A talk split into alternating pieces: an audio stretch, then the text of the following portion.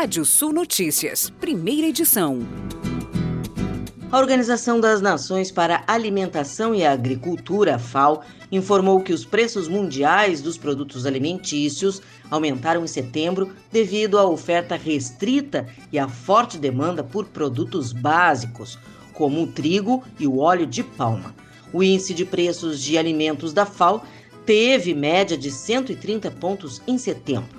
Isso significa um aumento de 1,2% em relação a agosto e de 32,8% em relação ao valor registrado em setembro do ano passado. O índice contabiliza a variação mensal dos preços internacionais dos produtos alimentares mais transacionados no mundo. A rentabilidade real da poupança, ou seja, descontando a inflação acumulada em 12 meses, ficou negativa em 7,46% em setembro. Segundo o levantamento da plataforma de informações financeiras Economática, foi o 13º mês consecutivo em que o retorno da caderneta de poupança não foi suficiente nem para superar o avanço da inflação, medida pelo Índice de Preços ao Consumidor Amplo, IPCA. O desempenho foi o pior registrado desde outubro de 1991, quando a poupança teve rentabilidade real de menos 9,72% em 12 meses. A rentabilidade real é um indicador importante para avaliar o investimento porque indica se ele é capaz de repor e recompor a perda de poder de compra para o investidor. Por isso, aplicações que rendem abaixo da inflação, como tem sido o caso da poupança, são consideradas opções ruins pelos especialistas. E o ministro da Ciência e Tecnologia, Marcos Pontes, chamou de falta de consideração o remanejo de mais de 600 milhões de reais do orçamento previsto para o financiamento de pesquisas no país.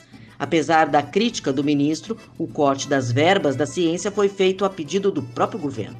Em nota, o Ministério da Economia afirmou que a medida ocorreu para cumprir decisão governamental quanto à necessidade de remanejar recursos neste momento. Em publicação em uma rede social ontem, domingo, Pontes afirmou ainda que o corte é equivocado e ilógico e cobrou uma correção urgentemente. Na última quinta-feira, o Congresso remanejou os 600 milhões de reais do orçamento que anteriormente seriam utilizados para o financiamento de pesquisas e destinou recursos para aplicações em outras áreas em sete ministérios. O projeto foi modificado no Congresso a pedido do Ministério da Economia e gerou protesto de oito entidades ligadas à ciência no país. Escassez de contêineres eleva preço de frete e dificulta escoamento do agro. A Associação Brasileira dos Terminais Retroportuários e das Transportadoras de Contêineres avaliou que o cenário se agravou a partir do primeiro trimestre desse ano. A partir de março, o frete subiu bastante, pois a escassez de navios em um determinado período, criou a possibilidade de uma grande especulação sobre o frete, e foi o que aconteceu. Segundo informações compiladas pela entidade, o cenário de escassez de contêineres não mudará até o primeiro trimestre de 2022. Após meses de discussões, Brasil e Argentina fecharam um acordo para reduzir a tarifa externa comum, a TEG, do Mercosul em 10%. A medida foi comunicada em declaração conjunta à imprensa pelos chanceleres Carlos França do Brasil e Santiago Cafiero da Argentina. O entendimento deverá ser repassado aos demais membros do Mercosul, Paraguai e Uruguai. A TEG funciona como um imposto de importação uniformizado entre os países do bloco, cobrado por, para produtos de fora do bloco. Esse mecanismo evita que um produto entre em um país pagando imposto menor e seja enviado a outro país dentro do mesmo bloco econômico sem tarifa. Pandemia afeta em mais de 20% produção de veículos novos no Brasil. Comércio de shoppings deve gerar mais de 80 mil vagas temporárias no último trimestre deste ano. Combustíveis consomem 53% do faturamento de motoristas de aplicativos no Brasil. E desconto na tarifa de energia elétrica esbarra em falta de medidores adequados pela população.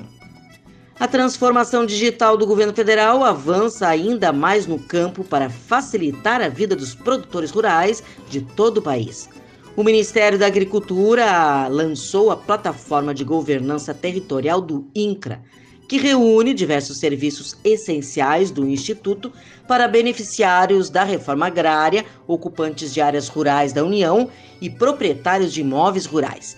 A solução desenvolvida pela Serpro oferece de forma simples, rápida e segura serviços de consulta de dados, emissão de documentos, solicitação de títulos, atualização de dados e acompanhamento de requerimentos. Tudo isso a partir do uso da conta gov.br e sem a necessidade de ir a uma unidade de atendimento presencial do ICRA. Brasil vai confirmar meta de eliminar desmatamento ilegal no país até 2030 na COP26.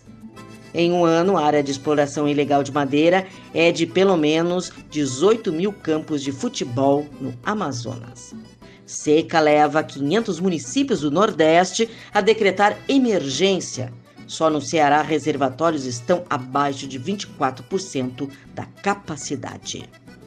Centro Estadual de Vigilância do Rio Grande do Sul em Saúde emitiu um alerta sobre a ocorrência de surtos de doença diarrética aguda, DDA, em 25 municípios gaúchos identificados desde o final de agosto. Em nove dessas cidades foi identificado um vírus chamado de norovírus como a causa de doenças gastrointestinais. Ele está possivelmente associado à ingestão de água, mas também pode ser transmitido por alimentos ou de pessoa para pessoa. O norovírus pode apresentar resistência às concentrações de cloro aplicadas na água tratada prevista na legislação de potabilidade. De acordo com as informações divulgadas pela Secretaria de Saúde do Rio Grande do Sul, até o momento mais de 2 mil casos já foram notificados, sendo que alguns municípios informaram apenas que tiveram um ou mais surtos identificados, a se confirmar o número de pessoas. A principal orientação à população é o consumo de água somente de fontes seguras e tratadas, que têm um processo de desinfecção por cloro ou outra tecnologia. Também é importante realizar periodicamente a limpeza de caixas d'água. Você pode ler mais notícias no portal radiosul.net. Pode ouvir esse boletim no seu agregador favorito de podcast. Eu, Kátia Desessar, volto na segunda edição do Rádio Sul Notícias, às 18 horas. Previsão do tempo. Olá, ouvintes da Radiosul.net. Segunda-feira com instabilidade, tempo nublado e chuva em todas as regiões do Rio Grande do Sul. Projeção de chuva forte em áreas do sul e também do noroeste na manhã de hoje. Um dia chuvoso e a máxima chega a 24 graus no noroeste do estado.